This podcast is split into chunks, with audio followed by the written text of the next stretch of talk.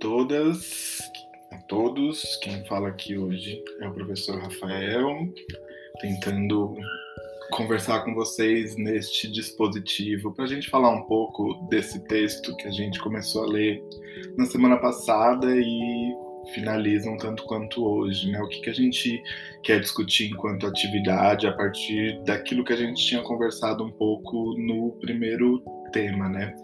É, no, no, primeiro bloco da, da disciplina.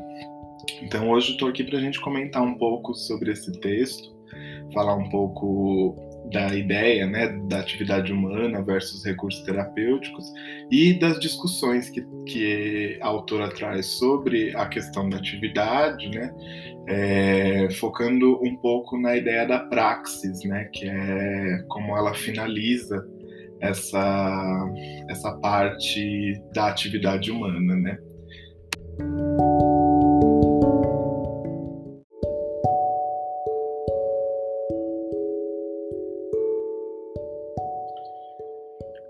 Bom, para poder começar a falar né, um pouco desse texto, acho que é importante situar é, que, é, que, é um texto muito antigo e, digamos, um tanto quanto clássico da terapia ocupacional. Ele é um texto feito para alunos de terapia ocupacional, para sim, para, para esse fim né, que a gente está fazendo. Então, acho que por isso ele tem uma linguagem um pouco mais didática, né?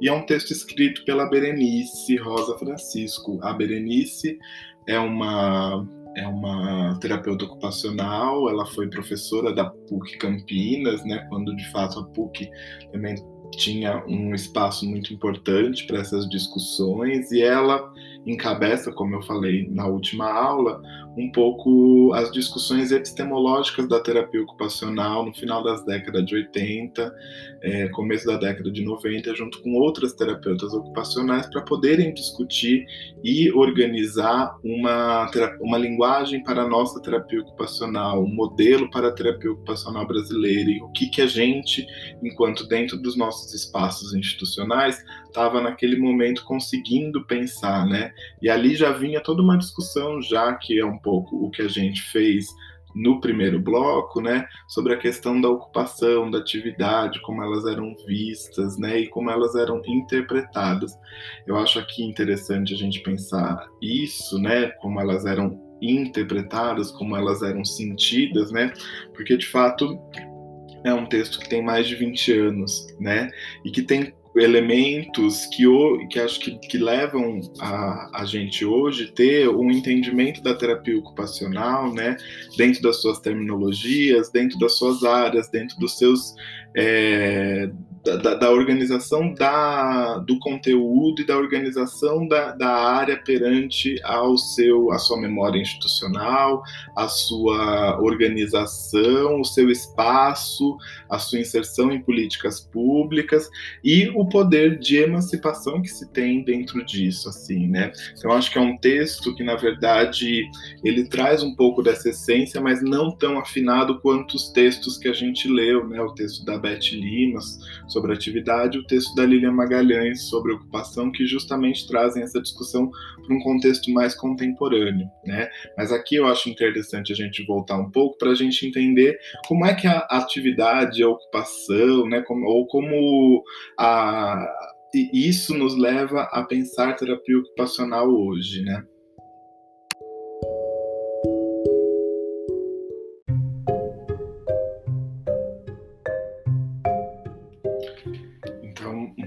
Primeira parte ela tenta discutir essa cientificialidade da terapia ocupacional, como a gente pensa a ciência e como a ciência, ela, a ciência dentro do aspecto da saúde, ela foi se encaixando no modelo mais positivista, né? Algumas coisas que a gente já comentou, né? Perante aos textos que a gente leu é, até agora no bloco 1, mas aqui tem uma coisa interessante, né? Porque aí ela traz uma uma frase do Rubens Alves no final, né, dessa primeira parte, dizendo, né, que uma teoria científica tem a pretensão de oferecer uma receita universalmente válida, válida para todos os casos.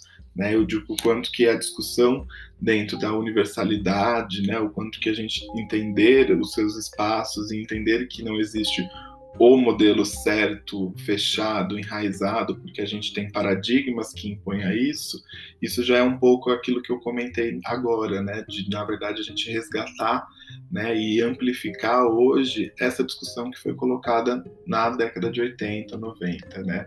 E aí ela vai falando dos princípios da terapia ocupacional, né?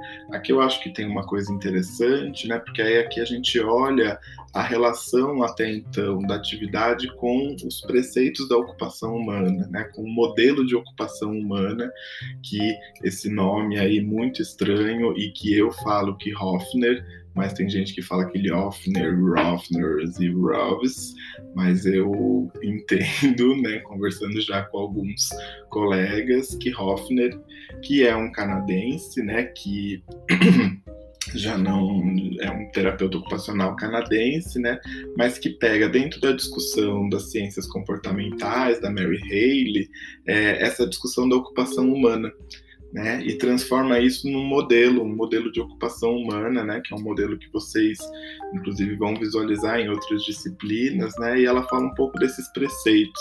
De fato, os preceitos do Hofner foram importantíssimos para a gente poder definir uma matriz teórica para a terapia ocupacional, né? O mais interessante é que ela vai desdobrar esses preceitos, né? E não concordando-os com todos eles, mas sim discutindo do ponto de vista que a gente tem no Brasil. O que, que a terapia ocupacional no Brasil é, produziu para gente, a gente pensar diferente, talvez, de um padrão, assim, né?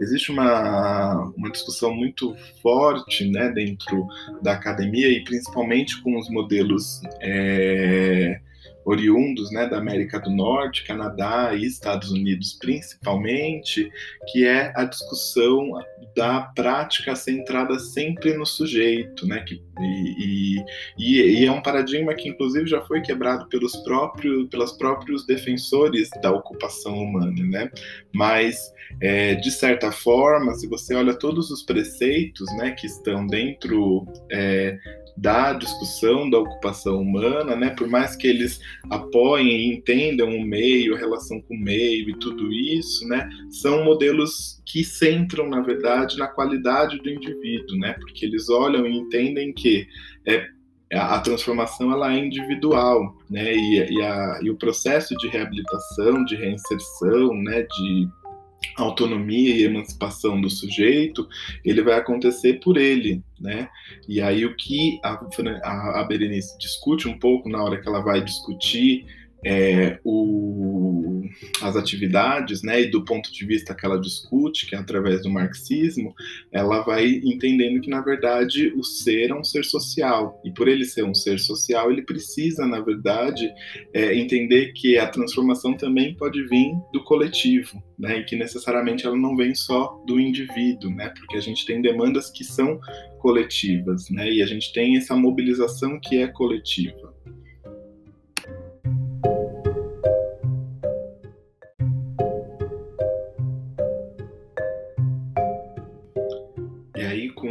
Com, com, essas questões, né, que ela desenvolve a discussão que é feita dentro da terapia ocupacional a partir desses pressupostos, né, e aí de textos que de fato até hoje são clássicos dentro da formação de terapia ocupacional, como o texto do Hoffner, do Burke, né, sobre o modelo de ocupação humana, né, o, o, o famoso livro, o livro roxo, né, da Spackman, da Willard, que, que falam também das áreas e das discussões em terapia ocupacional então de textos clássicos e que foram adaptando, né, e trazendo para os terapeutas ocupacionais, né, um pouco essa é, é, é, essa configuração de tentar buscar o uso da atividade é, configurado dentro do campo científico, né, ou tentando dar cientificidade para essa é, atividade até então, né?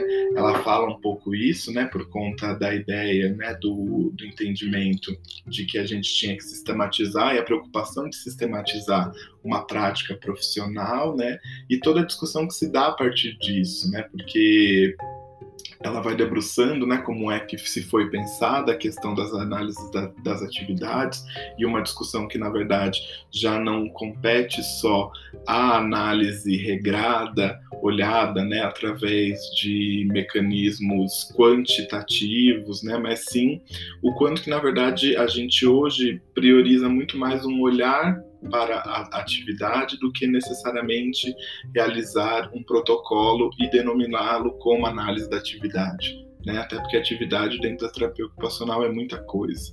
Né? Mas acho que nesse momento tinha essa questão e é importante a gente entender que para a gente chegar hoje na discussão que a gente chegou de análise da atividade, né, e que ela e que na verdade ela foi trazida justamente para a gente criar um modelo e a gente rompe um pouco com isso a partir do momento que a gente entende as interfaces da, da, da, terapia ocupacional com as suas outras áreas e o quanto que isso pode mudar a depender das áreas, né? A análise da atividade ela, ela, vem, ela vem trazer esse, essa prova, digamos, para a ciência de que a gente está ali fazendo um tratamento que dá resultados né? E que hoje isso já foi vencido, né? Ou, ou precisa ser vencido pelos terapeutas ocupacionais, uma vez que a gente não está só abarcando uma discussão dentro das ciências é, biológicas, dentro de um, de um, de um preceito é, de, uma, de uma discussão médica, clínica, né? A gente não faz só isso, a gente expande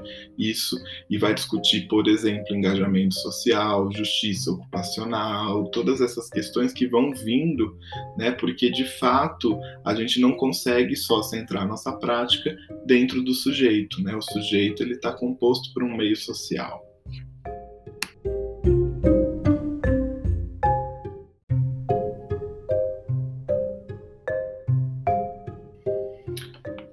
Depois de explicar então né, essa história da, a, da atividade enquanto a sua análise né, e as suas métricas que foram pensadas, né, para ela poder questionar isso, né, a autora ela vai começar a destrinchar a discussão né, de atividade dentro das ideias da produção da expressão né?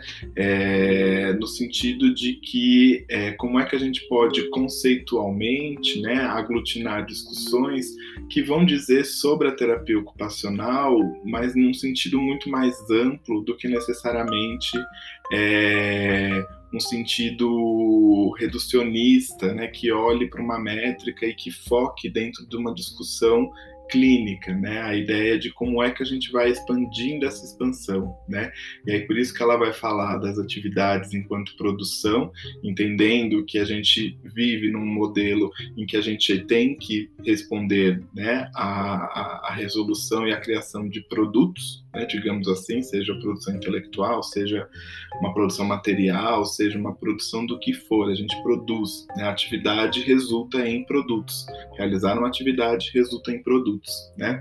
E a expressão, né, no sentido de como é que a gente se coloca, né, como é a relação da, da, da, dessa troca entre a atividade, a realização da atividade, a confecção e o resultado sobre ela né? O quanto que isso muda, o quanto que isso dentro do, das nossas capacidades intelectuais elas conseguem se organizar. Né? Então eu acho que ela traz aqui muito esse, esse contraponto da discussão do que, que é uma coisa mais é, produto né, daquilo que é é, a conclusão de uma atividade, mas também o processo que você se passa sobre aquela atividade.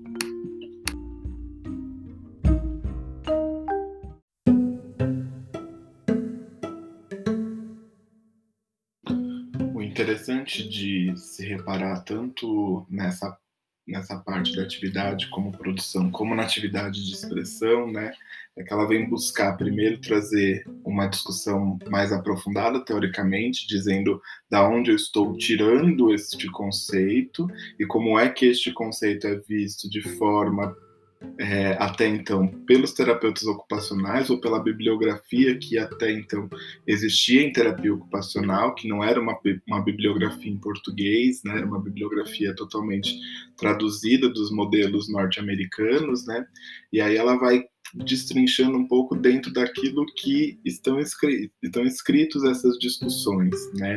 Então, eu acho que aqui é, é É, a gente não tem que levar isso como verdades absolutas, mas entender o processo de como é que foi construindo, né?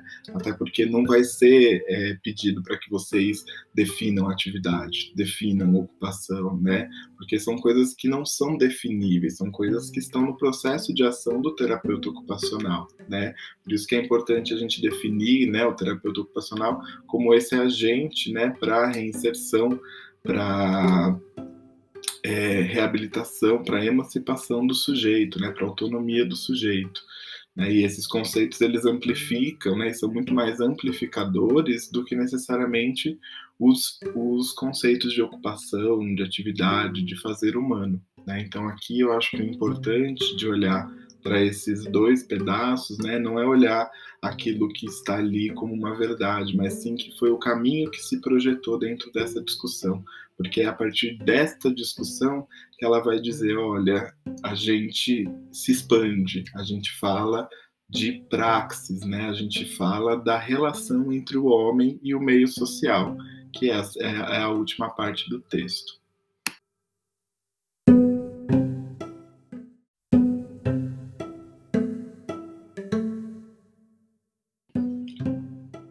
A última frase, né, que ela deixa colocada, né, porque aí ela vai dizer depois da concepção crítica, né, o quanto que às vezes a gente ingenue, ingeniza, né, ou deixa de forma ingênua, melhor falar de forma ingênua, né, a, a questão da concepção crítica do terapeuta ocupacional, né, o quanto que a gente tem que ter esse aporte, né, na verdade, para refletir que a nossa ação prática é uma ação técnico-ético-política, né? Ela envolve todas essas questões para sim eu poder é, organizar e de fato ter efetividade na minha prática de terapia ocupacional, né?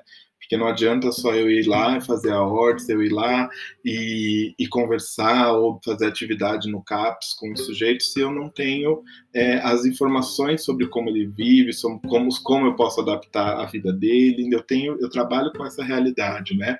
A Berenice finaliza esse texto dizendo né, que a compreensão da terapia ocupacional, através dessa prática, nos faz acreditar num significado de terapia que leva o homem a lidar com a sua realidade de vida, podendo assim promover a transformação de si mesmo e do meio social no qual está inserido.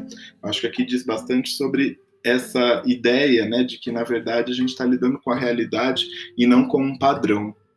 Né, porque como é que eu vou padronizar uma ação, sendo que, por exemplo, sei lá, se eu trabalho com um deficiente visual, né, que mora numa casa que tem e que tem acesso, né, às, às tecnologias, é muito diferente, por exemplo, de eu lidar com um deficiente visual que mora é, em, em que, que, que, que, passa por uma situação de vulnerabilidade, que mora, sei lá, né, em um, em um território que, que, que, não tem, que não tem facilidades, que não tem acesso, né, que não estão implementadas tecnologias assistivas para ajudar essa pessoa, né, então é o quanto que a realidade social se faz presente nesse momento, né, e aí eu acho que é o mais importante da gente pensar, né, enfim, para a gente finalizar então essa discussão.